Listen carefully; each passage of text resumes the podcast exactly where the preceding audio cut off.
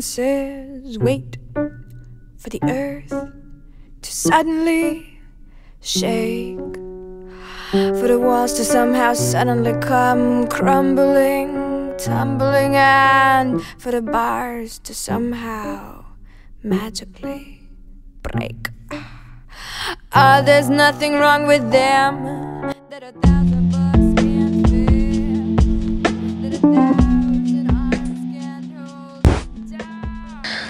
Oi, o meu nome é Mariana e esse é o seu podcast Negralista. None would have ever gone down in my cell. I'm tattooing myself with mermaids and swallows, and uh, I do swallow. My mama thinks I'm grown, but I'm really just little and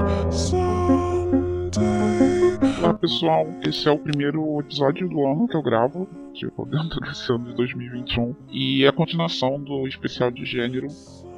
É, recapitulando, no último episódio a gente falou sobre duas ferramentas principais uh, que os intelectuais usam para discutir, para estudar gênero, né, para fazer estudos de gênero, não apenas gênero. Mas eu falei do materialismo, que também é conhecido como marxismo, é, e falei do pós-modernismo que eu critico muito.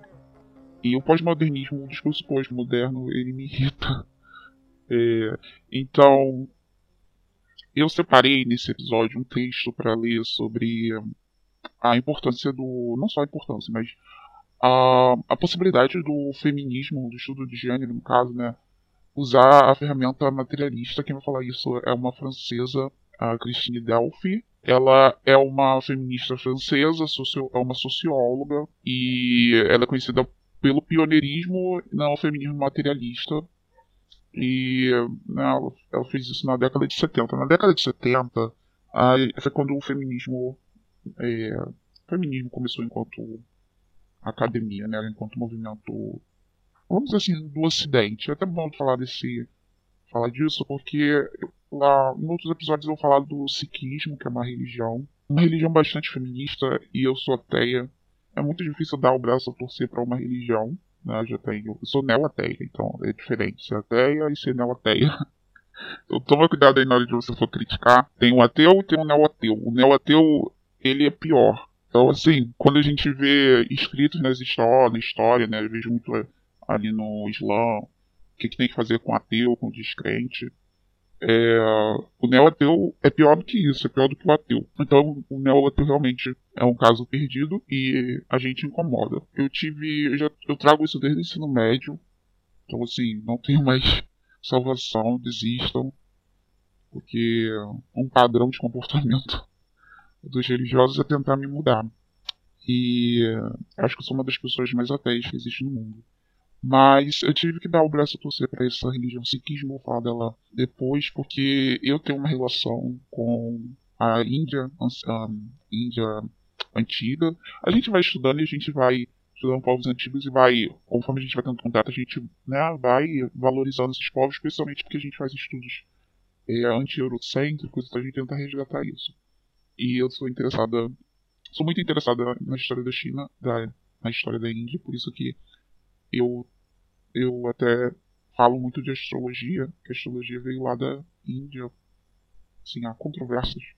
Há controvérsias, dizem que veio da África. Não me admiro. Não me admiraria se tivesse vindo da África, acho muito interessante.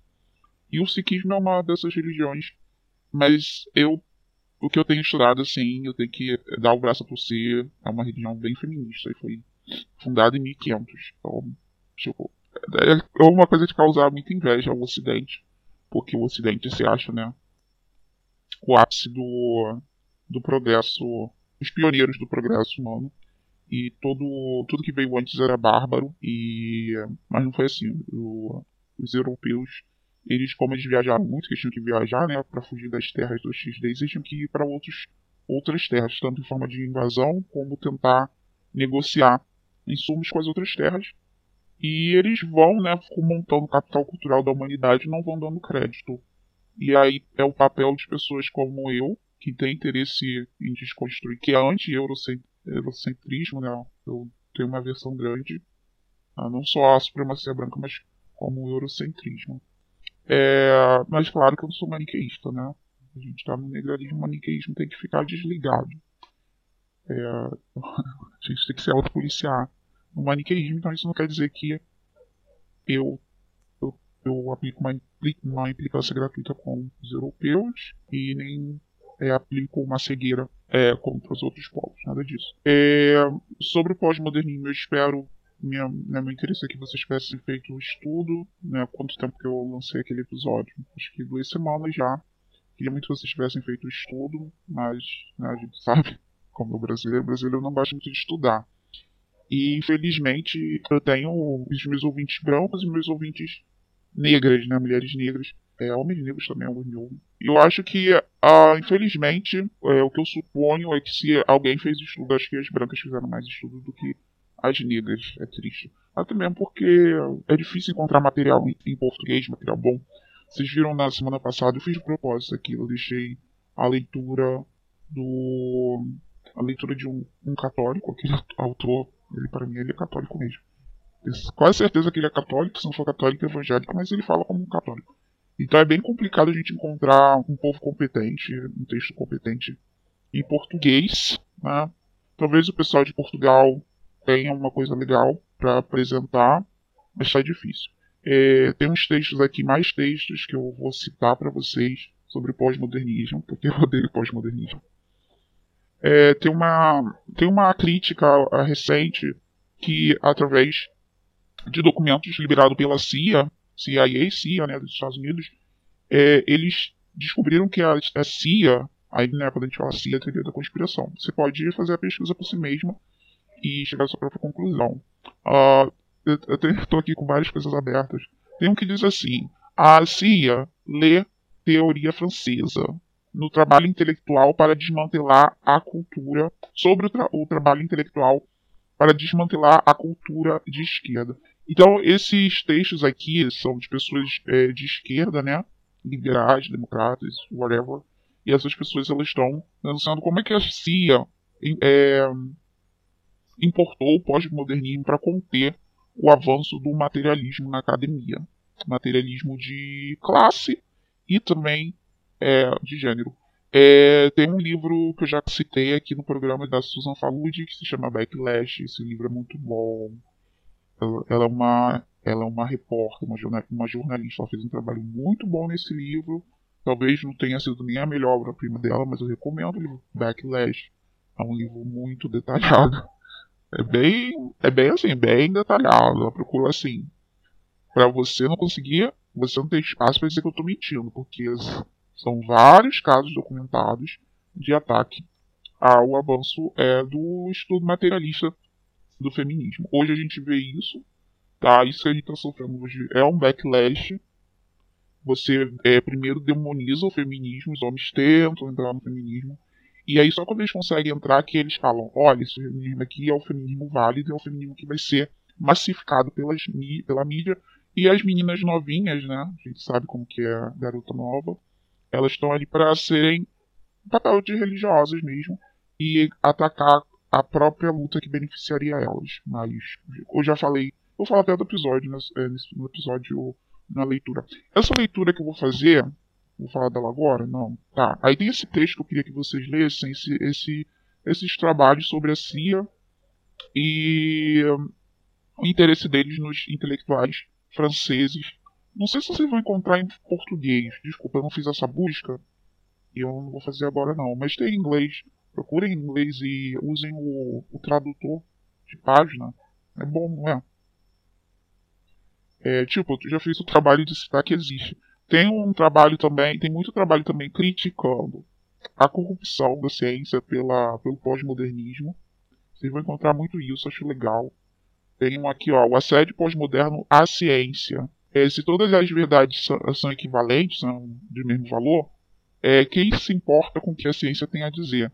Gente, sabe, a gente é manipulado pelas elites e a gente é manipulado pelas elites mesmo achando que a gente está atacando as elites. É, Por isso que eu falo, né?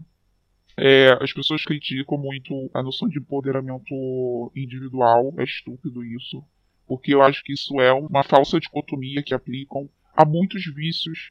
Eu, eu pretendo fazer um, um, episódio só sobre falácias para poder ajudar vocês. Estudo de falácias me ajudou muito, né, de silogismo, me ajudou muito e eu tive isso do ensino médio. Então imagina se eu conseguir recuperar um trabalho mais é, de nível superior hoje em dia, eu vou, vou poder ajudar vocês nisso. Mas é, eu acho que é uma falsa dicotomia essa coisa de que a gente não tem que fortalecer o indivíduo. Na verdade, o coletivo só vai ficar forte. Tanto que a Europa, né, ela investiu muito em educação do indivíduo, né, ela não investiu em regimes totalitaristas, a Europa ocidental que a gente tem hoje, e que eles, a gente, eles têm esse padrão de desenvolvimento social, de qualidade de vida, IDH alto, invejável, né? Enquanto a gente está aqui demonizando o fortalecimento de indivíduos.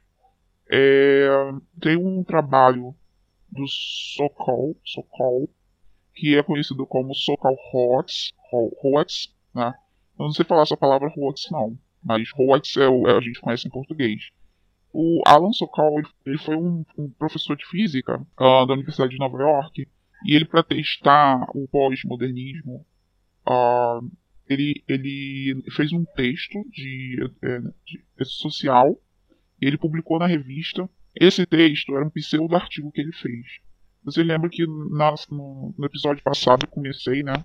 De uma maneira esdrúxula, vamos dizer assim, lendo um texto de um robô. E esse cara que ele meio que fez uma, uma versão mecânica sobre isso. Ele fez o, o texto chamado, com o título Transgredindo as Fronteiras, né, ou, ou Transgredindo os Limites, depende da tradução. É, rumo a uma transformativa, uma transformação hermenêutica da gravidade quântica. Aí foi publicado em 96 e só três anos depois ele disse que aquele artigo era falso e ele estava testando. Ele estava testando a falta de rigor nas publicações acadêmicas e era uma crítica às ciências sociais. Mas eu, eu, eu tava, quando encontrei esse cara, eu estava buscando uma outra coisa. Eu estava buscando um artigo falso eu me lembro que eu já, eu já li sobre esse artigo, mas ele foi publicado na década de 20. Foi numa revista científica de ciências naturais, acho que da física. Mas o Google, o Google tá cada vez pior, gente. Aí, mas eu acho que eu tô trazendo informações aqui pertinentes para vocês, que vocês vão entender porque que eu odeio o pós-modernismo, mas óbvio que vocês têm que fazer trabalho de, o dever de casa. O que que acontece? Nos estudos de gênero hoje em dia, né, você vai ver muito cara querendo te ensinar feminismo, inclusive na academia. Você vai ver, eu já tive o desprazer de ver isso. Eles estavam formando, né? Isso se espalha assim, porque quem tem fala tem a fala. E o cara, ele era professor de sociologia, né? Pro ensino médio. Aí fez um grupo lá de estudo de gênero, eu tô, tô só olhando. Né? Já, várias meninas novinhas entrou no, no curso, no, no, grupo do WhatsApp. Aí eu fui ver a bibliografia dele. Aí ele botou Foucault. Meu, o que, que Foucault tem pra falar sobre feminismo? botou, óbvio, ele botou a Judith, é, Judith, Butler, que eu falei no último episódio sobre ela. É meio estranho você ouvir esse episódio e não ter ouvido o outro, né? Tipo. Até mesmo porque esse episódio é sobre leitura. Eu vou fazer uma leitura de um artigo. Será que eu já falei isso? Falando tardiamente. Mas eu vou botar no título. E ele botou umas outras pessoas lá e ainda botou, aí no máximo uma Beauvoir, mas eu tenho certeza que vai pegar da Beauvoir só aquele trecho recortado do livro Segundo Sexo. É, que é um texto fora do contexto que eles usam muito. Se chama que é Não se nasce mulher, né? Nossa, ai, que me irrita a desonestidade. Enfim, gente, a, a desonestidade intelectual desse povo é muito grave e eu acho importante nós negralistas sabermos diferenciar a aplicação do método materialista da aplicação do método pós-moderno. Pelo menos isso, você saber, eu acho isso elementar. E aí você faz isso e aí né, você tem a capacidade de né? É como você saber diferenciar pseudociência de ciência. Né? Então, é, ainda mais com esse negócio de caute quântico, minha irmã já me mandou textos de física quântica, a minha colega mandou da mãe dela, que a mãe dela falou que os físicos, que ela não gosta muito dos físicos, porque os físicos não sabem nada de física quântica. E, assim, é muita pseudociência escrachada, assim, quando eu olho, eu não consigo passar nem do primeiro parágrafo de tanta problematização, de tanta coisa errada. Pseudociência. É, astrologia é uma pseudociência também, muita coisa é pseudociência. Então, você, você tem que saber pelo menos diferenciar. Então, assim, há um mito de que é, você precisa ler volumes de livros. Não, você só precisa saber ler. Né? É aquela, aquele trabalho de combater a entropia. A gente, a gente tem formas de combater a entropia da informação. Que, que o objetivo da entropia da informação é minar nossos, os nossos, as nossas energias. É, você tem alguma objeção sobre isso? Você pode mandar que eu coloco no, no episódio. Porque é importante a gente também ter o cuidado de é, querer informar as mulheres negras com o melhor das informações. Então é isso sobre isso. Agora eu vou ler o texto da Christine Delphi. E ela está defendendo o, o, o que é possível o feminismo materialista. Ou seja, é, né, ela, ela vai explicar e qual a diferença de você pegar esse texto para ler e ouvir esse episódio. Bem, você vai garantir que você está lendo o texto, que eu vou estar ali contigo, mas eu também vou, vou, vou interromper para fazer, eu já interrompi porque está gravado. Eu interrompo para fazer muitas notas. Vou ficando, o meu nível de estresse vai subindo, mas eu gravei isso ontem. Hoje eu já estou melhor. Ontem eu tomei chá verde, tomei chá, tomei bastante chá de hibisco dormi, hoje eu dormi bem, acho que eu dormi 10 horas. Tive sonhos uh, bizarros. E eu já tô bem, então não, não se preocupa. Na verdade, uma colega minha veio e falou que eu deveria parar de me estressar com esse caso, porque né, eu já fui muito perseguida por isso. Se deixar eu sou, é que eu controlo os acessos das pessoas a mim, controlo bastante. Isso atrapalha muito o negralismo, porque como eu não sou uma pessoa aberta, eu também já chego botando limites no assédio que as pessoas têm sobre mim. Eu sou dada como uma pessoa arrogante e vários, várias más interpretações sobre a minha pessoa e a minha pessoa é, familiar não, não, não condiz com nada disso. Na verdade, sou uma pessoa é, bem pacifista e que, e que valoriza muito. É, eu valorizo muito é, não discutir não gastar energia discutindo. Às vezes eu fico pensando por que, que eu sou assim, e eu acho que é porque eu tenho anemia. acho que a anemia me faz ter preguiça. E aí isso ajuda meu intelecto. Por favor, não tentem ficar anêmica só porque eu tô falando isso. Eu acabei de falar que eu acho. Eu sou de uma desconfiança. E eu não sou cientista dessa área. Eu não estudo nada disso. É só uma desconfiança minha, uma especulação. É, então vamos começar com a leitura? Vamos lá. Ah, a música que eu, que eu botei é da Regina Spector. Acho que eu botei o Prisoners. E, enfim, quem conhece sabe que eu adoro a Regina.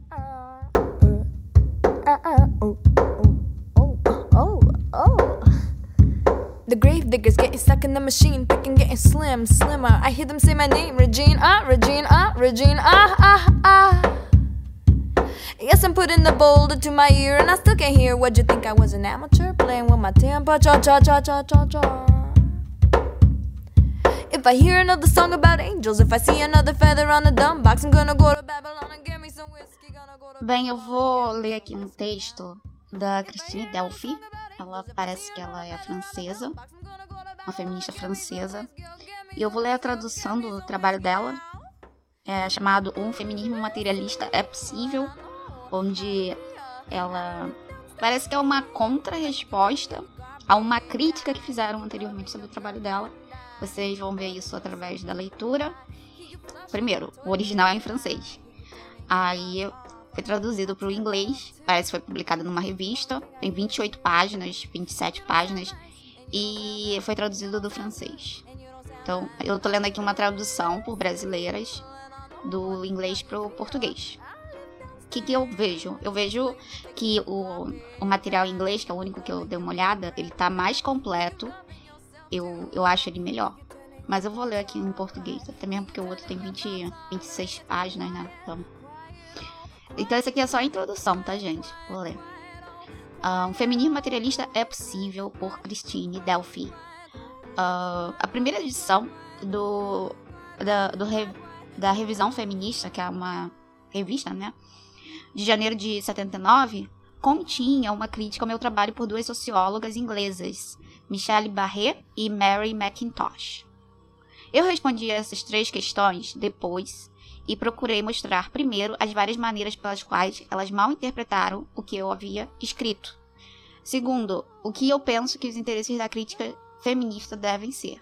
E terceiro, o mais, e mais importante, as várias formas em que Barrett, Barrett, né, porque elas são inglesas, e Macintosh fundamentalmente compreendem mal o marxismo. Não é necessário nessa coleção incluir a primeira parte. Tá. Então, é essa essa feminista, Christine Delphi, ela também ela na verdade ela teve uma grande influência também sobre mim, que eu já li esse texto aqui já faz uns cinco anos, né? E eu gostei muito do que ela falou. E é óbvio, né? Eu tô fazendo um trabalho, tô fazendo um. É, eu tô fazendo aqui um podcast e eu tô filtrando, né? Eu tô fazendo uma seleção. É, basicamente de acordo com o que eu concordo. Então, por isso que eu falo que é importante você estudar por si mesma. Só que na academia também é feito assim, os professores eles sentam e selecionam o que, que é mais conveniente para eles. Então, imagina uma mulher branca dando uma, uma aula de gênero, né? Uma academia formada por professoras brancas. Todos aqueles livros e discursos e artigos que tenham crítica ao, ao privilégio das mulheres brancas, elas vão tender a, a não colocar, não inserir na bibliografia dos cursos delas. A mesma coisa os homens, né? Os homens quando eles vão. Isso é muito vulnerável nas ciências humanas. Por isso que eu, eu prefiro as exatas, porque nas exatas é, esses conflitos de interesses é, rolam menos, né? Então, é, eu particularmente, não é a primeira vez que eu leio esse, esse, esse artigo e eu concordo com ela. Você não é obrigado a concordar. Mas é o que eu tô lendo aqui. Uh, aí tem um subtítulo: Marxismo mal entendido, abusado e usado. O artigo de Barré e Macintosh repousa sobre um conjunto de atitudes que são comuns em círculos intelectuais. Primeiro, uma atitude religiosa sobre os escritos de Marx. Acho isso também péssimo. Segundo, uma afirmação de que o marxismo constitui um todo que alguém deve pegar ou largar. Terceiro, uma confusão entre o método materialista, usado pela primeira vez por Marx, e a análise do capitalismo que ele fez ou utilizando. Ou melhor, a redução do primeiro ao segundo. Como eu já falei, né, o materialismo é um método, ele não deve ser uma doutrina. E, infelizmente, é... isso é uma desonestidade intelectual. Sou eu que estou dizendo isso, tá, gente? Agora. Não sei se vocês conseguem perceber quando eu estou lendo e quando eu estou dando minha opinião. É, infelizmente, as pessoas, por desonestidade intelectual, elas querem fazer você acreditar que o materialismo e o marxismo é a mesma coisa. E não é. Mesmo se você ler isso na, na Wikipedia. Não é. O materialismo é um método. E eu descrevi ele na, na, na, no, último, no último episódio. E ele se desmembrou quando ele foi aplicado às ciências sociais. Ele se desmembrou em dialético e histórico. E aí você tem o trabalho do Karl Marx, que se dizia materialista. Eu expliquei o contexto que ele estava vivendo. E o Engels também junto. Para poder fazer a análise é, do capitalismo lá na Inglaterra, com a visão dele de mundo de europeu e também racista, né?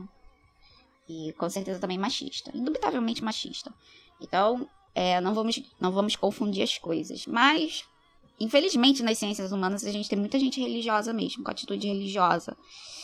E eu sempre digo, a gente tem que desconstruir nossa religiosidade, que não é uma postura libertária, muito pelo contrário.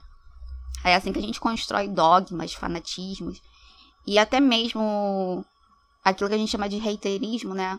Porque você você tem uma visão sobre seres humanos, você cria várias expectativas, né? Você coloca a pessoa lá no topo, aí a pessoa se desvia um pouco, muito daquele produto que você queria que ela fosse, né? Eu coloco eu sempre assim, eu tento, eu tendo a eu tendo, eu tendo a fazer críticas negativas sobre os nossos comportamentos humanos. Então, dificilmente eu vou ver a pessoa como vítima. E aí a gente tem esse fenômeno do reiterismo. Para mim, ele é reflexo da, da, dessa nossa religiosidade, né? A gente quer construir ídolos E aí depois a gente se frustra e aí a gente se vê obrigado a perseguir a pessoa. É, é um problema nosso de maturidade que a gente tem que resolver, nós temos que crescer. Quarto, uma confusão voluntariamente perpetuada entre essas duas coisas e a interpretação que setores marxistas fazem da sociedade contemporânea. E, quinto, uma apresentação dessa tripla confusão como todo a ser pegado ou largado do marxismo, que é, por sua vez, não somente apresentado como uma ciência, mas como a ciência. Ela colocou esse a ciência em letra maiúscula. Se você já não abriu o texto para ler também, né? Tendo todas as características dessa essência pura, em particular, neutralidade e universalidade. É... Como eu digo, né? A gente não deve. Eu, eu disse que eu acho que a gente não deveria chamar ciências humanas de ciências. Não é bom para nenhum de nós. Não é bom para o pessoal de ciências humanas, pessoal de ciências sociais. E não é bom para a humanidade.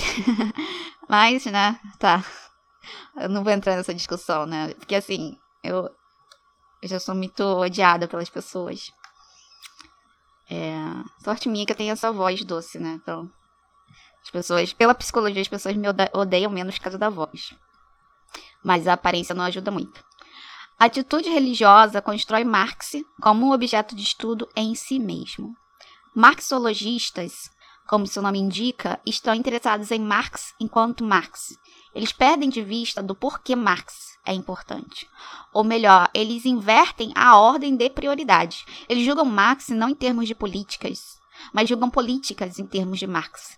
Esta atitude talmúdica pode, eu não sei o que é talmúdico, então eu vou ver o que, que é. Eu já, eu já pesquisei, tenho certeza que eu já pesquisei, mas eu esqueci. Eu não, eu não consigo ler texto que eu não sei o que, que é a palavra. Eu sou assim desde criança. Por isso que eu tenho um vocabulário tão rico. Uh, deixa eu ver aqui. Eu acho que meu. Acho que eu tô com o VPN ligado.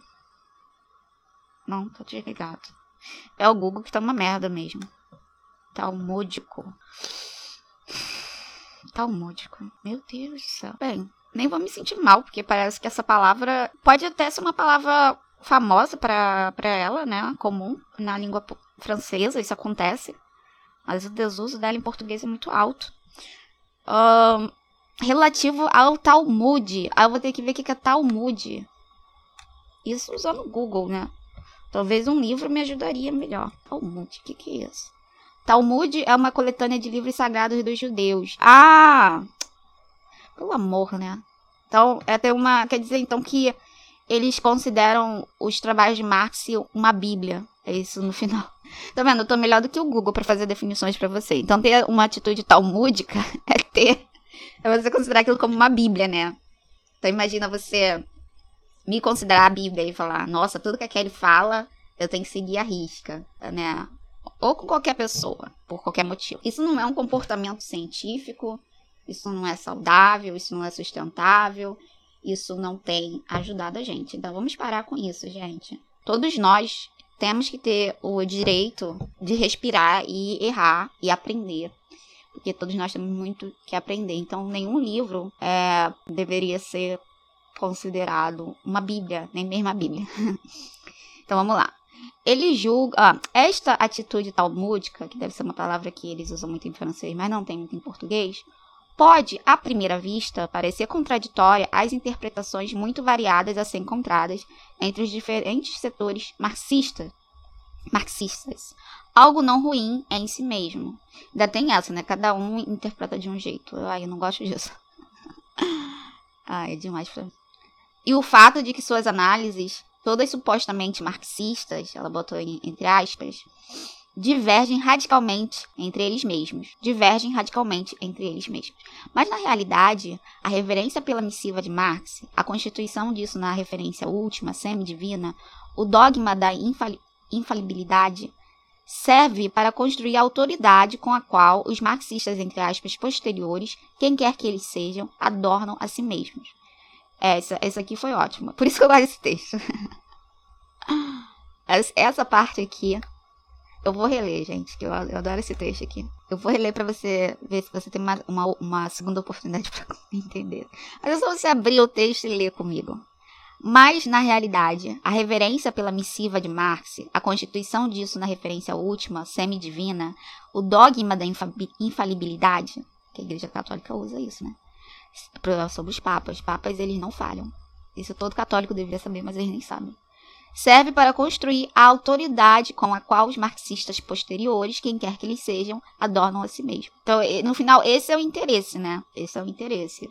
É o argumento da autoridade, e ela fala isso aqui, ó o recurso do argumento da autoridade, que é uma falácia.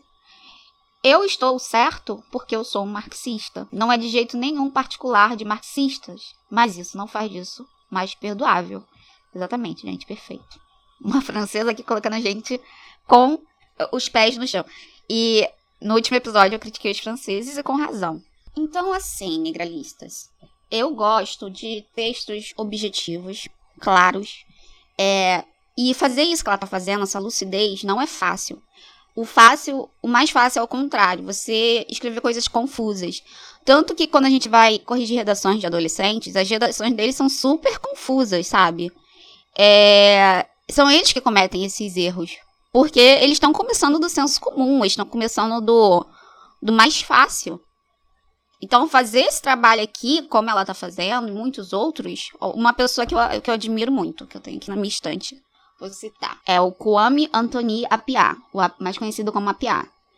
É, eu tenho um livro dele na casa de meu pai, A África na Filosofia da Cultura.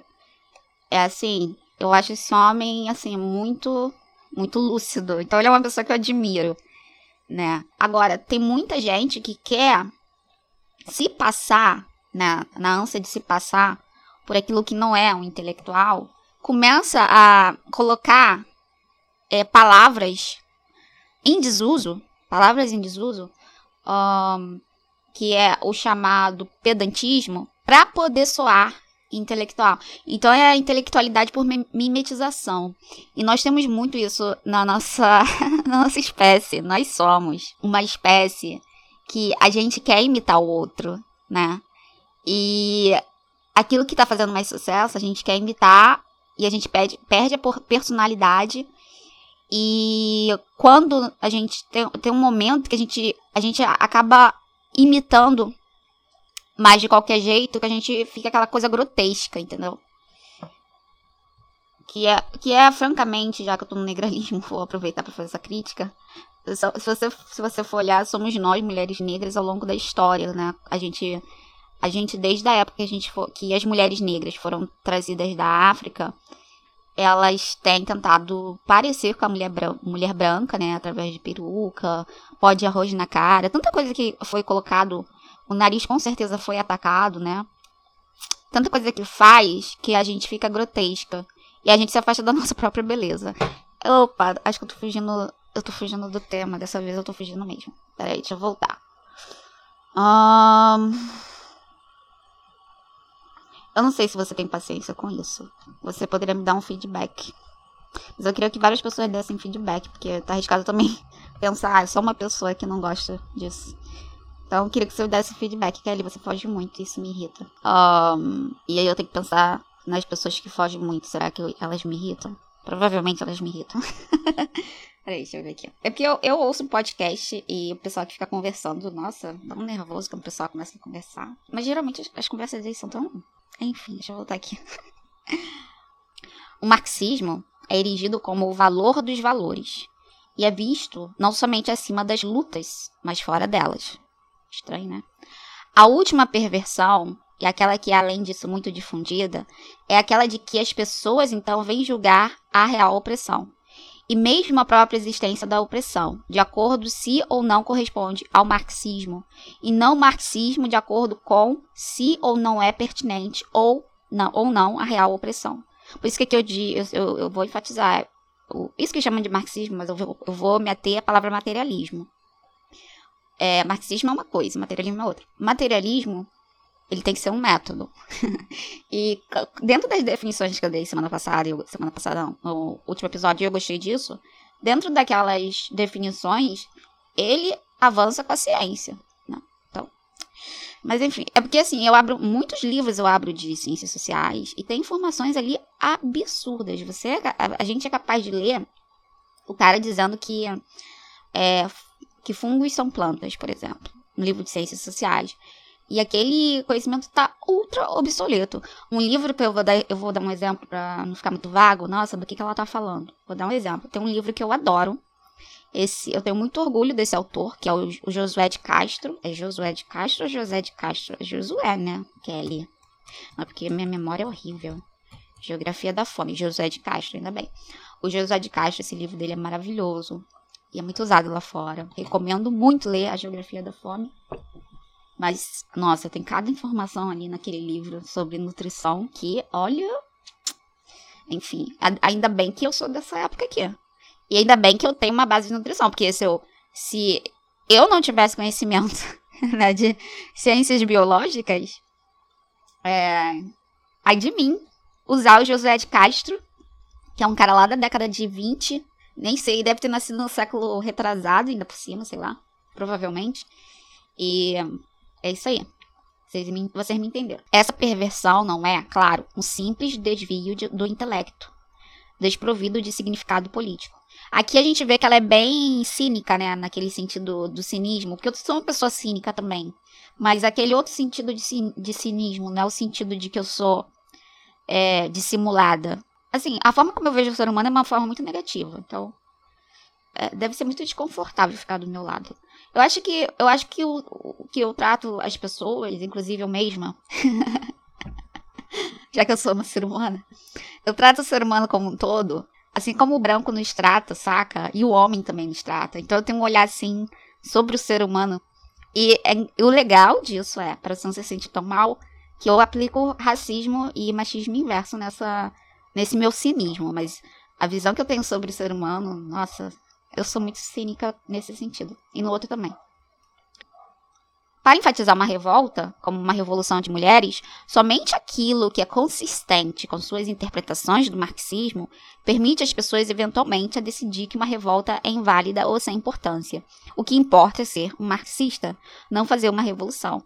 Aqui a gente vê né, o vício da matriz uh, greco-romana, berço da civilização ocidental, melhor dizendo Roma, né?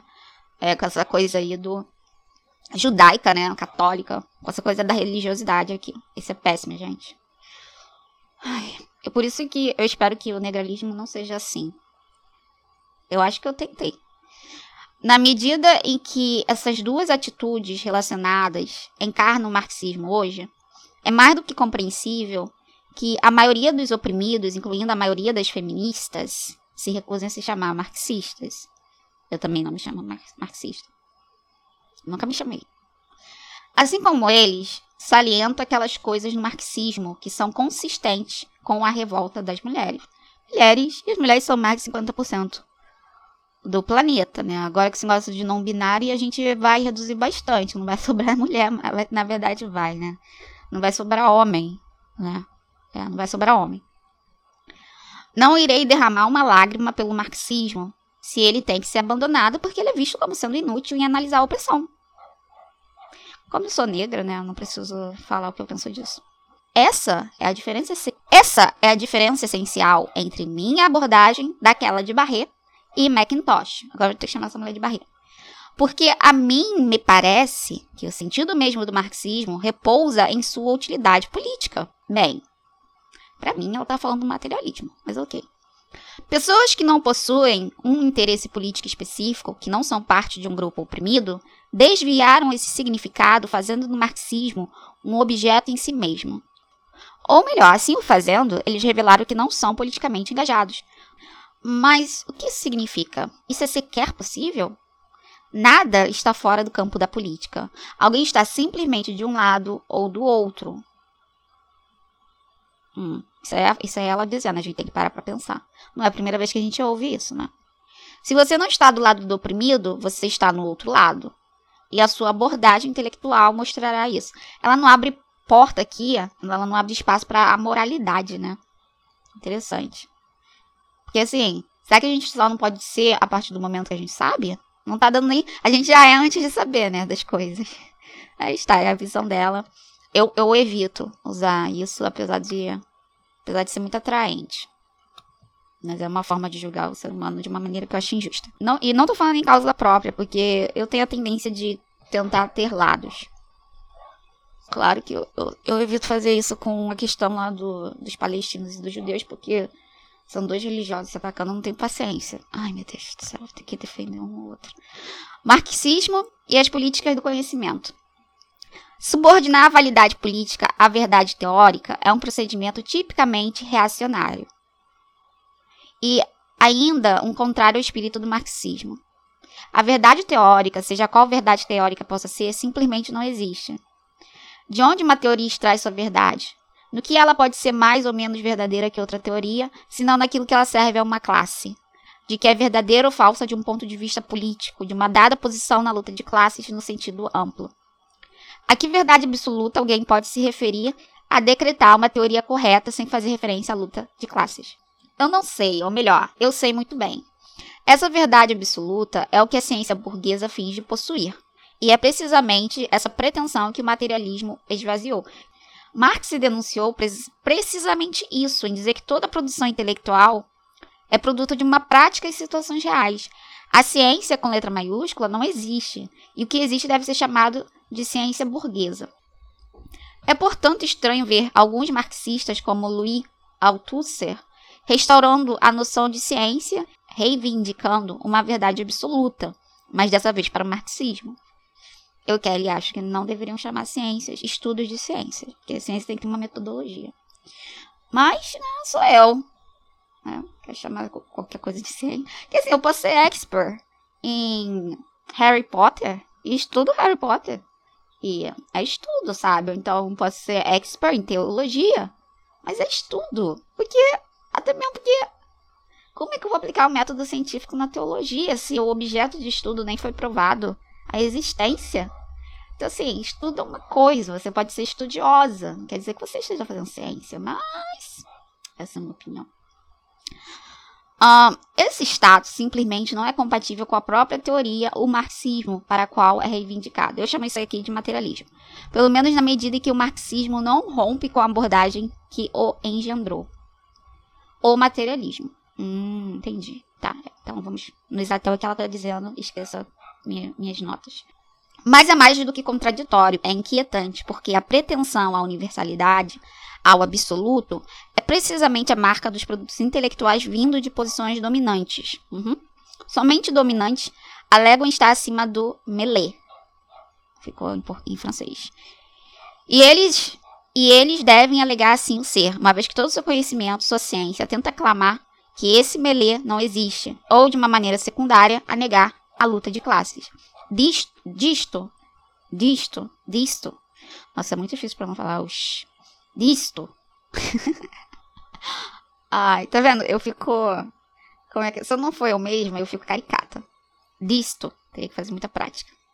Disto, parece que qualquer reivindicação à universalidade, ao conhecimento, não importa o que, esconde uma perspectiva dominante do grupo dominante qualquer, antagonismo, intergrupo que está em jogo e varia de casa a casa. Ah, é complexo, porque assim, a, a gente tem que compreender, isso eu tô falando, né? A gente tem que compreender o seguinte, que nós somos produtos culturais. Nós somos produtos culturais. E há muito tempo que cultura não é aquela coisa de que a sua mãe, da sua etnia, da sua tribo, passa para você e tem toda uma ancestralidade preocupada com o bem-estar da comunidade. Há muitos Há muitas colonizações que não são assim. Então, todos nós, né? Então não adianta dar voz ao povo. Isso é frustrante, é isso eu estou dizendo. Todos nós estamos aqui para defender os interesses, os interesses dos vencedores, dos opressores. Então, eu como mulher preta favelada, eu vou carregar vá, eu vou carregar uma, um, uma narrativa, um discurso, porque é isso que eu eu sou isso no final. Eu não existo. Tem um texto que eu falo sobre a inexistência da gente, né? Que a gente. A única coisa que existe é, são as ideias. Então, eu, como. É, é, é impossível, gente. O que eu vou defender? Eu vou defender. Se eu não passei por um crivo de liberdade de estudo, de uh, um, um crivo de treinar. Tudo bem, quando nós somos crianças, a gente já vem pronto para isso, para questionar, questionar, duvidar. Mas né, o adestramento ali, tanta, vai, tanta chinelada na bunda, tanta chicotada, né, tanta era a vara, da, a vara de Amora, né? Que faz até aquele barulho assim no ar. A gente vai fechando as pernas, cala a boca, não, não pergunta, o tempo todo isso. A gente vai se adestrando para se tornar isso que a gente é hoje, uma pessoa. O cérebro ele fica atrofiado. Então, se eu não tivesse passado pela escola e seguisse todo o regime educacional dos meus pais, né, eu seria. O que, eu seria hoje, gente? Eu acho que eu teria, eu teria filhos, eu teria tido filhos de incesto, né? Frutos de incesto. Eu estaria esfregando vaso. Nossa, não sei o que eu seria. Mas enfim, tô me distanciando. Mas vocês entenderam o que eu quero dizer? É, eu vou sempre. A tendência é essa. Se você me deixar a lavonter, in natura, né? Eu sou a voz da cultura. Então eu sou a voz do racismo. Eu sou a voz da misoginia. E negar isso. Eu sou a voz do, do racismo e da misoginia. Negar isso é. Eu acho que é ser narcisista. No sentido de que eu me acho diferente dos outros. Eu não me acho diferente dos seres humanos. Eu ainda me coloco dentro da espécie. A gente tem diversidades, mas. Sabe? Enfim. Não vamos nos iludir, né? O povo, em outras palavras, o povo ele pede. Dá voz ao povo, o povo vai pedir pela própria opressão. Porque nós somos escravos. Mas Barrett é, e Macintosh apresentam como uma crítica o fato de que, é claro, através do seu trabalho, que a posição teórica de Delphi está relacionada de maneira próxima à sua posição política.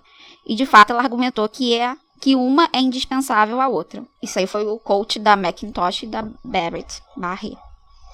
Elas então sugerem não somente que sua posição teórica não está relacionada com sua posição política, mas além disso que além disso que isso é algo positivo. Aqui nesse nos próximos, ela vai falar da neutralidade da ciência, que não é importante pra gente. Eu vou pular. Ela vai começar a atacar a, a mentira da neutralidade da, das outras mulheres. é legal, né?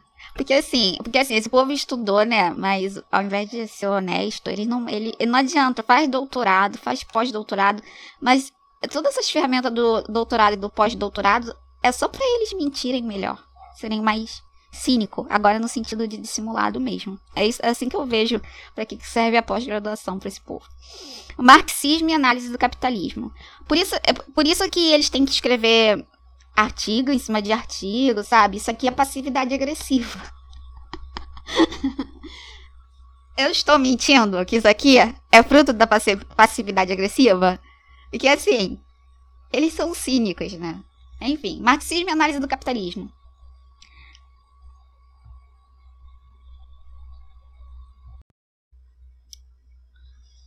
Agora eu vou ler Marxismo e análise do capitalismo.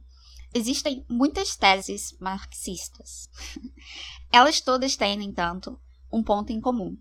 Todos os partidos e escolas diferentes que se chamam marxistas hoje concordam em perpetuar, ao abrigo da autoridade que seus estudos talmúdicos conferiram sobre Marx e o homem, uma confusão imperdoável entre os princípios do materialismo e a análise que Marx fez do modo de produção capitalista, e que, por sua vez, eles interpretaram liberalmente e diversamente.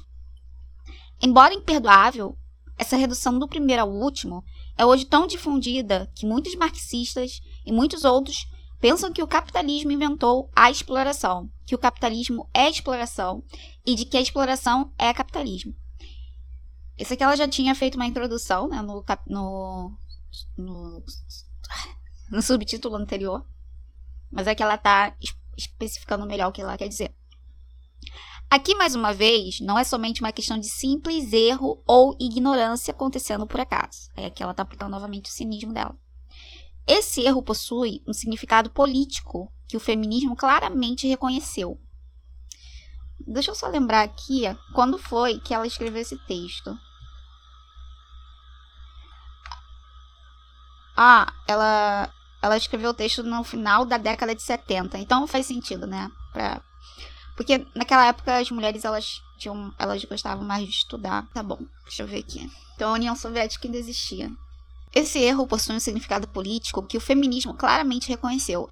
Ele faz o antagonismo entre os proletariados e os capitalistas, que é uma das possíveis formas de, de exploração, é um conflito principal quando quer que ela exista, no modelo para toda a opressão, e finalmente da própria definição de exploração. É, tipo, e, e detalhe que a gente tem várias classes hoje, né?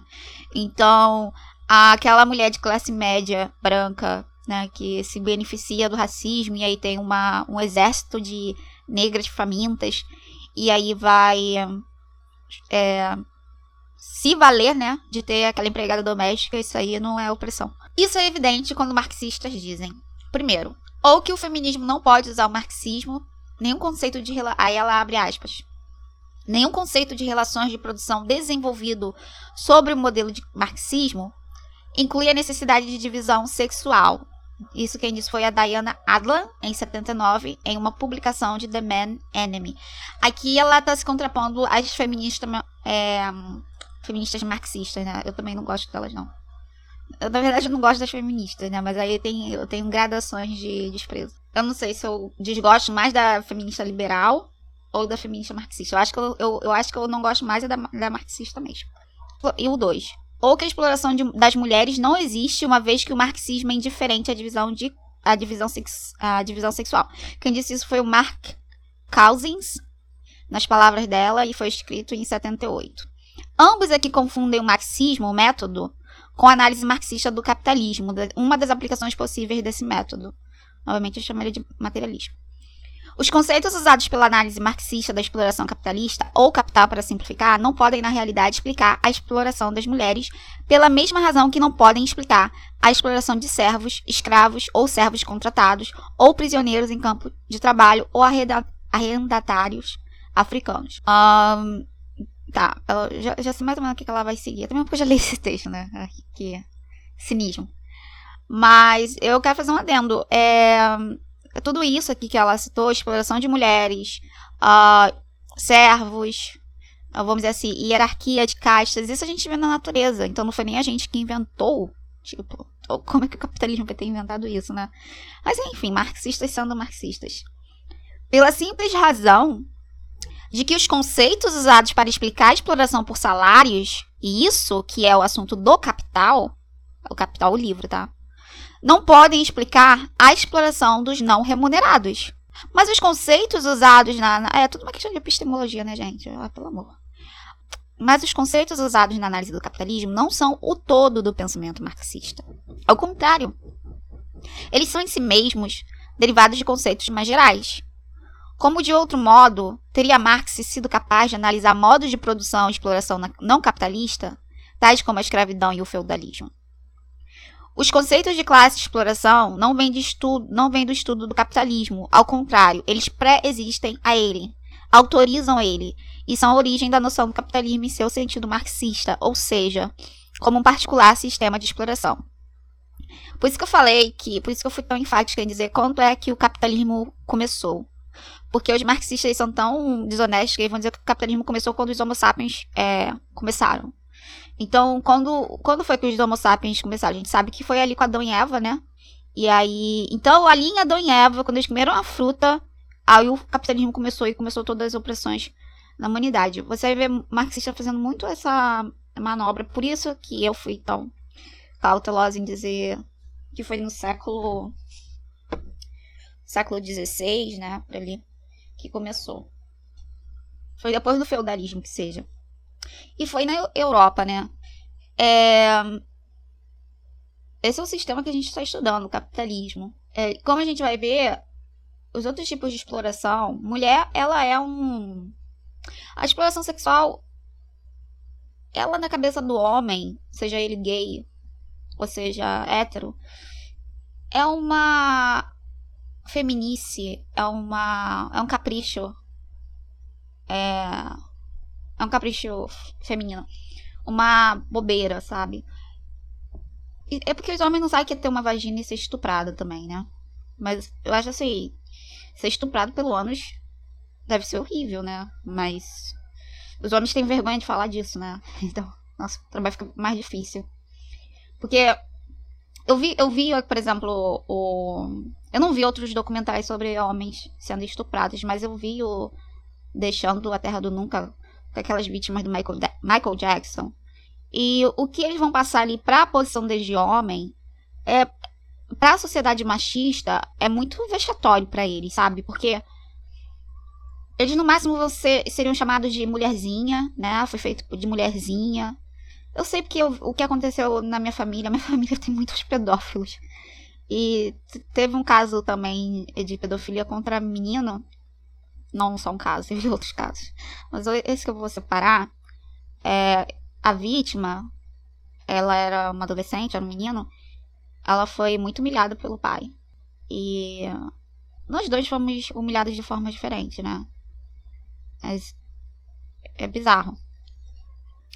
E aí a gente tem esse efeito colateral. Os homens, não, os homens que sofrem, sofrem estupros não vão falar sobre o que é. E aí, se a gente vai deixar pra homem falar, eu tenho um personagem, não tô fugindo, tô falando de gênero.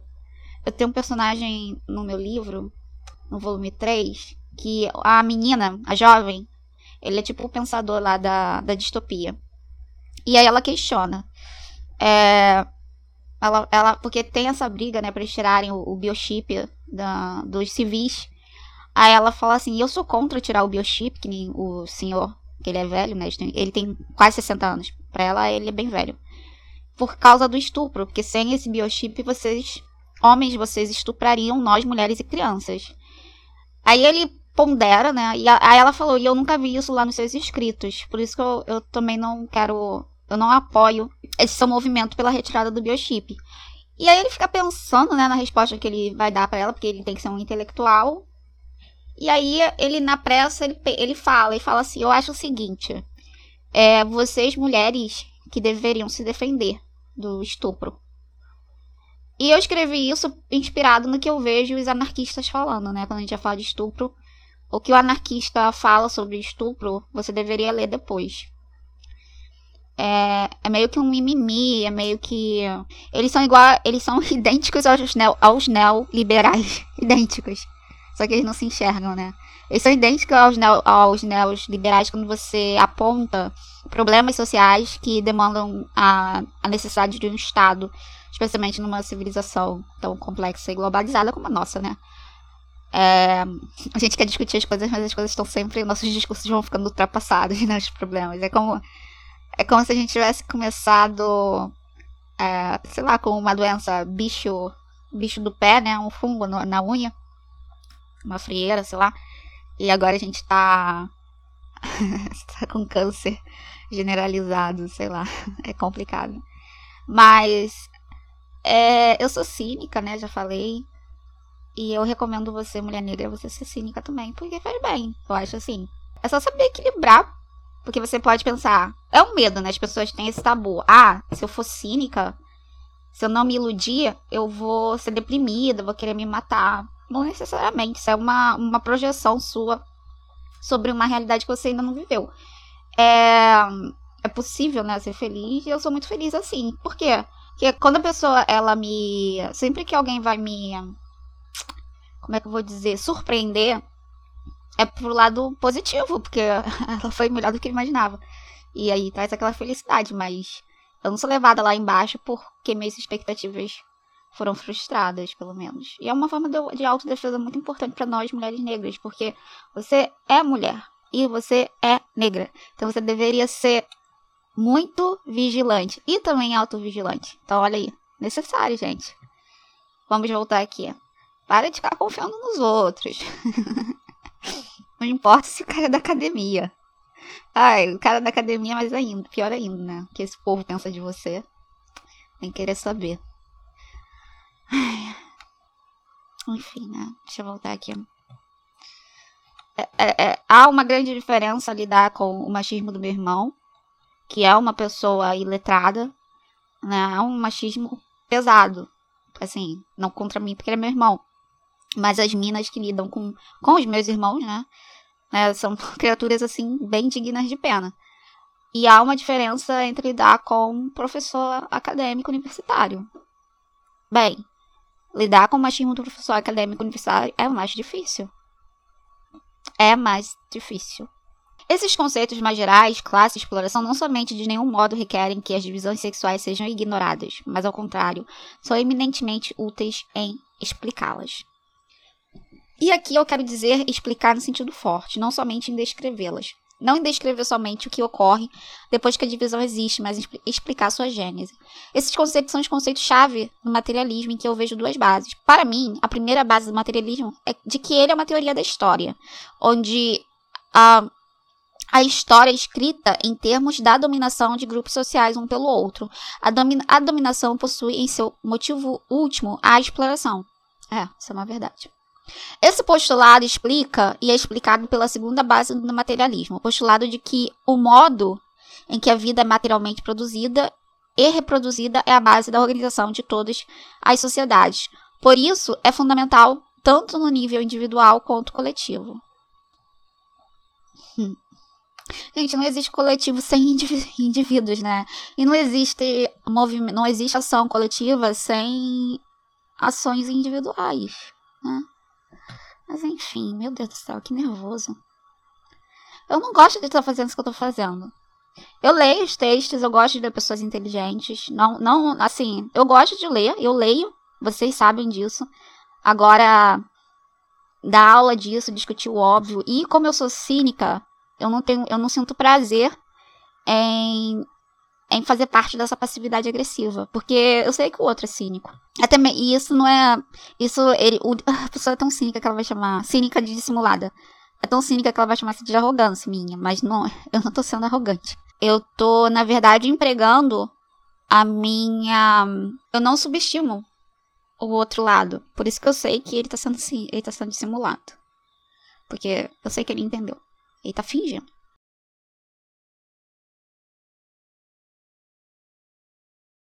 Marxismo e opressão das mulheres. O marxismo é, com toda evidência, materialismo. Materialista. Isso é o que ela diz. Nesse sentido, pode ser usado pelo feminismo.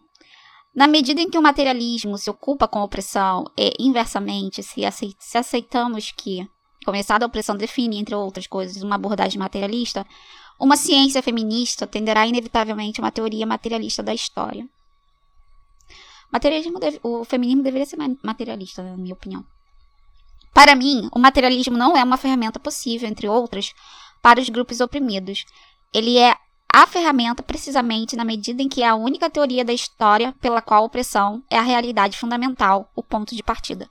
Isso tem sido escondido ao longo dos anos pelas pessoas que se apropriaram do marxismo e, assim o fazendo, não somente reduziram o materialismo à análise do modo de produção capitalista apenas, mas ainda esvaziar o próprio materialismo dessa análise porque eles fizeram dele uma análise acadêmica entre outras e em competição com outras em seus méritos acadêmicos isoladamente. Eles, portanto, verteram o significado profundo que impulsiona a análise marxista e que a distingue como uma abordagem mais além do seu conteúdo, a explicação e a luta, a luta contra a opressão. É, portanto, claro que o não reconhecimento da divisão sexual na análise do capital de nenhuma forma impede aplicação de conceitos materialistas à opressão das mulheres. Esse povo, ele, é, agora estou falando, eles ignoram que a, a epistemologia, né, os, os, conflitos de interesse de quem vai sentar, né. Tipo, eu sou feminista, mas eu tenho a minha empregada doméstica e tenho a minha babá. Vou escrever sobre o feminismo. Óbvio que eu não vou falar da minha relação entre a minha babá ou a situação que minha babá, não é, é submetida. Eu não vou problematizar esses pontos, né? Isso é meio óbvio. Então a gente continua trabalhando com pessoas religiosas. Esse para mim que é o problema. Você coloca, você você aplica religiosidade em tudo. A religiosidade, ela tá sendo método. Não sei se vocês estão compreendendo, compreendendo o que eu tô falando. Mas novamente eu estou dizendo que a gente deveria parar com essa postura religiosa de ficar confiando em seres humanos. Se você deixar homens se você deixar homens é, reunidos, tanto negros quanto, quanto brancos, reunidos para discutir os males da humanidade, eles vão tender a não discutir os problemas das mulheres, a não ser que tenha mulheres gritando lá fora, expondo é, no conflito político é, o quanto estão sendo desonestos. Aí sim, eles vão tentar falar melhor que essas mulheres sobre a causa das mulheres. E qualquer segmento que você colocar. Fora que o estudo de campo não é importante. Tipo, quem tem estudo de campo sobre o que é ser mulher? Ah, eu já tô acabando e eu vou ler tudo. É, portanto, claro que o não reconhecimento da divisão sexual na análise do Capital, o livro, né, de nenhuma forma impede a aplicação de conceitos materialistas à opressão das mulheres. Meu Deus, isso é tão óbvio. Meu Deus, olha que, que ser submisso às mulheres. Meu Deus do céu, pelo amor. Porque eu tô vendo, eu tô vendo ela respondendo. Quem disse, quem fez ela ter que dizer isso, né? Porém, esse não reconhecimento coloca um problema, não para as mulheres, mas para a análise do modo de produção capitalista. Às vezes eu me pergunto, será que sou mulher? Porque eu, eu, não, eu não sou submissa assim, para mim é tão cristalino que se faz. Ah, sei lá, ser mulher deve ser burra mesmo. Na verdade, não é tanto uma questão de não reconhecimento como de não problematização. Óbvio, não tinha mulher lá discutindo, como é que vai problematizar? A análise que Marx fez da exploração remunerada não é, como Mark Cousins finge, ou Cousin não, deve ser Cousins. Indiferente à divisão dos, dos sexos. Dos sexos. Ou, de qualquer maneira, não é assim no sentido que Cousins e outros entendem. Eles pensam que na análise do capital, agora a capital, capital, não é o livro não. As posições descritas ou as classes constituídas pela análise, capitalistas e trabalhadores, podem ser indiferente, podem ser indiferentemente ocupadas por homens ou mulheres. O fato de que estão, sobretudo, ocupadas por homens é visto como um fator externo e um que não remove nada da validade da análise. Isso implica que os últimos seriam os mesmos caso as classes fossem constituídas em partes iguais por mulheres e homens. Mas isso é falso. A análise do modo de produção capitalista é indiferente à divisão sexual, no sentido de que o fato de que as posições não poderiam ser ocupadas indiferentemente por homens ou mulheres não é sequer percebido como problema. Sua teoria é indiferente ao problema, certamente, mas no sentido oposto. Toma a divisão sexual como dada e reconhece e a integra, é baseada nela. É, aí eu vou agora fazer minha, minha, meus comentários. Né? Primeira coisa, é, trabalho, a divisão sexual e trabalho é diferente. Ah, Para os homens, ela é uma divisão mais braçal, né? Ah, quando a gente fala de trabalhadores, é homem carregando pedra, porque a gente, ao longo da história, a gente não tinha máquinas para carregar essas pedras, então era homem. Fazer exército, né? Exército tinha que ser feito com homem, mulher sangra, mulher sente cólica, e o pior, a mulher tem que cuidar da, das crianças. Porque se você deixa os homens para cuidar das crianças, elas vão acabar sendo estupradas, né? Tipo, é, gente, toda a natureza em toda a natureza não, mas é, é um padrão observado na natureza que os machos eles são perigos para crianças, né? Infelizmente, a nossa espécie de primatas, de macacos, não tem sido diferente. É, você vê as cangurus também. As cangurus, elas criam os filhos machos e depois elas expulsam os filhos machos para poder ter paz. Então, os cangurus machos são expulsos do clã e só elas só deixam as filhas.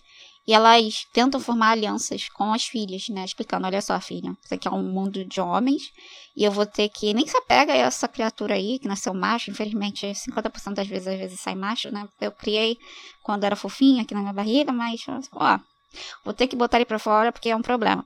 Enfim, é um padrão observado na natureza, isso independe dos homens. A gente coloca, né, por causa da visão católica do mundo, a gente coloca que a natureza começou com o homem, a natureza começou com a análise do pensamento do homem, com a racionalidade do homem, com a escrita, ou com a Grécia.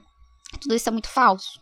E a gente aprende isso, a gente a ponte que leva isso para as discussões de ciências humanas sociais é o materialismo, é o que a gente tem. E o materialismo, como ele por si só ele já se, se coloca, é, é, a pretensão dele é seguir a matéria, o estudo da matéria, né? Como a gente viu no, no último podcast, não faz sentido ele ficar estagnado. Então ele não pode ser uma doutrina, ele tem que ser um método. E um, a gente vai ver nos regimes comunistas. Eu tenho uma frase aqui que eu gostei muito, que eu, eu vou ter que trazer essa frase, apesar de ser sobre a leitura desse texto. Por isso que eu falei que gênero é uma escola. Tem um, uma frase que eu gostei muito. Quem foi que falou essa frase? Foi um homem. Hedrick Smith. Ele é um jornalista do New York Times né? É um senhor. Tá. O que, que ele disse? Ele disse assim: sob o capitalismo, mulheres elas não são livres porque elas não têm oportunidade de trabalhar. Elas têm que ficar em casa, é, fazer compras, cozinhar, manter a casa, cuidar das crianças. Mas, sob o socialismo, as mulheres são livres. Elas têm oportunidade de trabalhar o dia inteiro e então voltar para casa fazer compras, cozinhar, manter a casa, é, cuidar da casa e das crianças. E ele falou isso. É, é óbvio que ele tá falando do capitalismo é, da sociedade americana, né? Aquela contraposição. Ok. Mas é isso que aconteceu. As mulheres, elas eram trabalhadoras, na verdade, trabalhavam até mais que os homens nas lavouras, né? Tal como as africanas sempre fizeram. E, mas elas também tinham que cuidar da casa, dos homens e das crianças. Isso no socialismo. Então não houve divisão. É, a divisão. Ai, meu Deus. As reivindicações das mulheres por oportunidades foram no final manipuladas. Agora, se vocês estudassem teoria dos jogos, ou se elas tivessem estudado teoria dos jogos, elas nunca se iludiriam com isso. Por isso que eu falo para vocês estudarem teoria dos jogos. Porque aí, você, quando você vê essas merdas acontecendo, você vai dizer: Ah, eu já sabia, ou eu deveria saber, porque eu estudei teoria dos jogos. Por isso que eu falo para você estudar teoria dos jogos. Então, gente, divisão sexual e trabalho é uma coisa que existe na natureza. E ela é uma base da exploração, sim, na nossa espécie. É a base tá bom?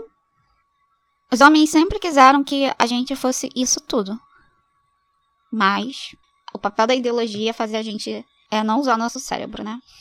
É, o papel da ideologia é escravizar a gente mesmo. Meu Deus do céu. Tá nervoso. Eu, eu tô lendo isso aqui, ó. Mas eu vou ter que tomar muito chá verde. Eu, eu não gosto desses. Por isso que, por isso que eu me entupo de comédia. Porque lidar com essas coisas me dá urticária. Por isso, ter que falar isso para vocês me dá urticária, porque para mim é muito óbvio e tudo vocês têm que fazer é ler. Estudar história. Estudem a história. Por isso, a abordagem materialista não pode se satisfazer em adicionar a análise materialista da opressão das mulheres à análise da opressão dos trabalhadores feita, feita por Marx e marxistas posteriores. Então, Delphi, você entende que é a mesma coisa que o movimento negro faz em relação à esquerda. Não é, Marx não é suficiente para explicar o racismo e as suas mazelas. E nem para resolver o problema, porque só silencia. Os marxistas só silenciam as nossas lutas, então você entende. E você também entende porque é negralismo, né? Os dois não podem ser simplesmente adicionados juntos, uma vez que o primeiro necessariamente modifica o segundo. O feminismo necessariamente modifica o marxismo de diversas maneiras, concordo com você. Primeiro, porque é impossível para ele aceitar a redução do marxismo somente à análise do capital. Concordo que um, um feminismo decente é forçado a fazer isso. Decente assim. Um feminismo materialista rejeita o marxismo como a, a carta magna.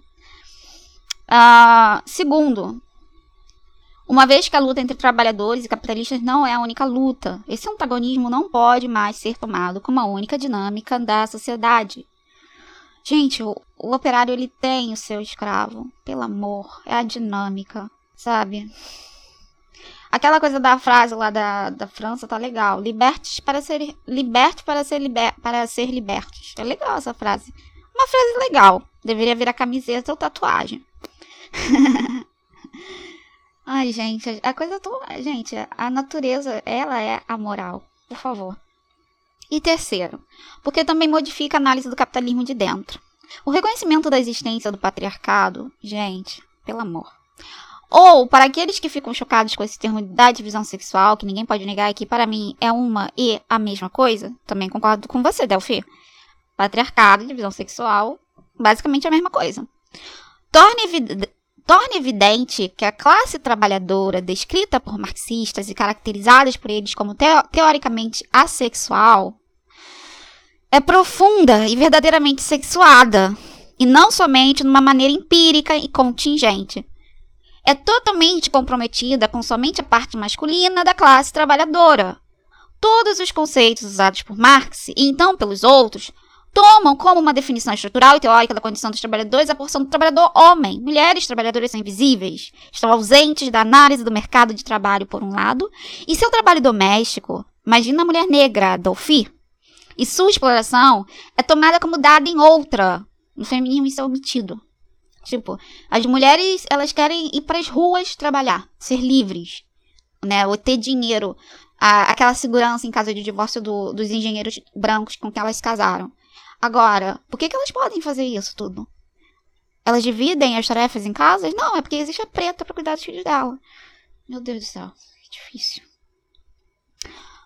Isso porque eu tô falando de Brasil, né? Óbvio. Portanto, não, so, não somente a redução do marxismo à análise do capital, mas o próprio conteúdo de sua análise faz impossível de aplicar esse marxismo à opressão das mulheres. Gente, a gente tá falando de uma esfera é, íntima. Sabe? Existe vida. Depois que as portas das fábricas são arriadas, existem vidas fora da fábrica. Sabe? Na verdade, existe civilização pré-fábrica. Existe civilização pré-Egito. Gente, Neandertal. A mulher de Neandertal já apanhava, já era roubada do clã, já era estuprada. Ela já era roubada da família dela. Então pare com essa falta de materialismo, porque de materialismo não tem merda nenhuma.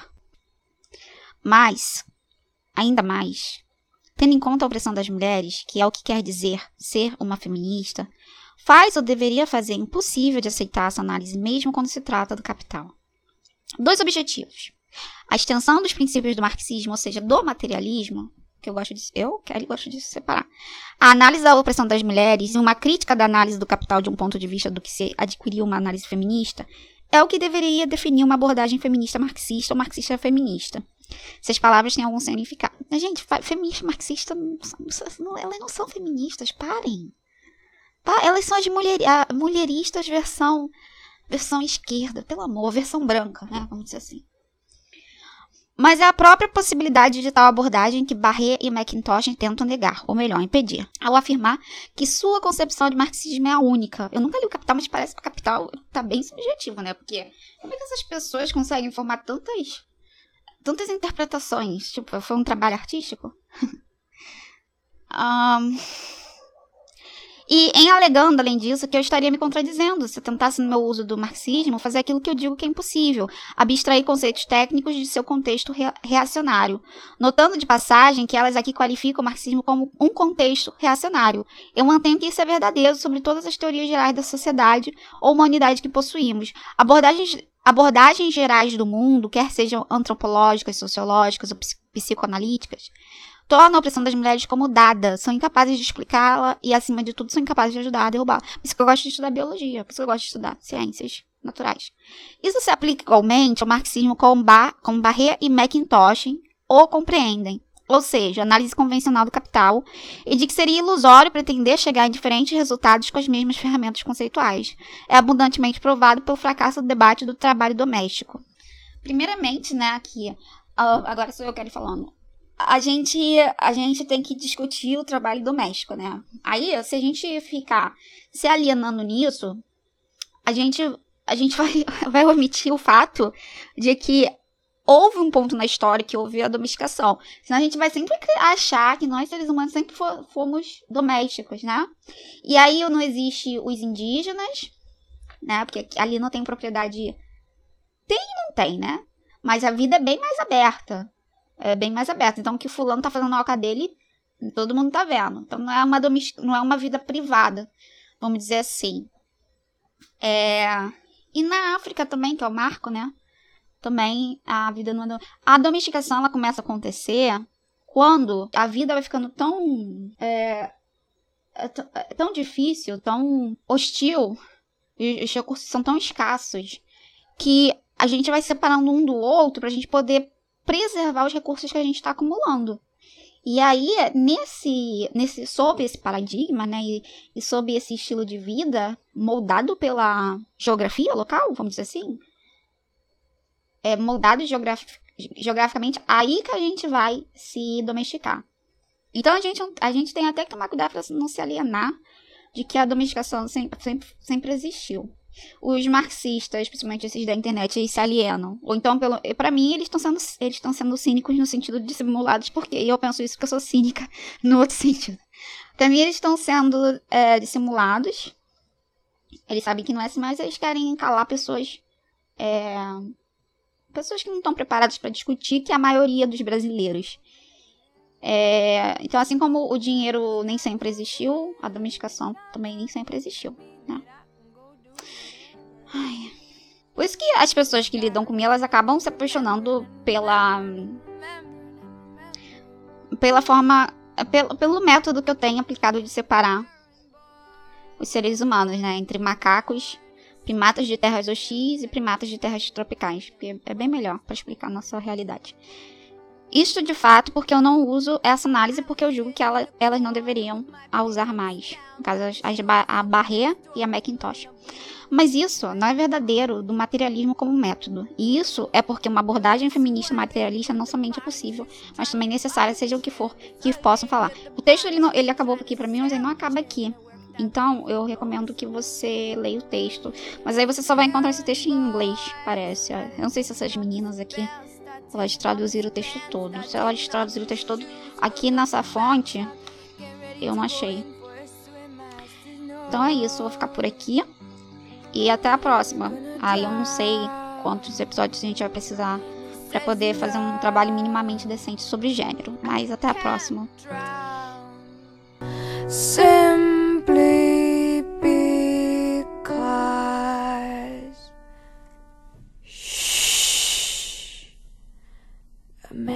Destined to hang can never drown. A man destined to hang can never drown. A man destined to hang can never ever drown.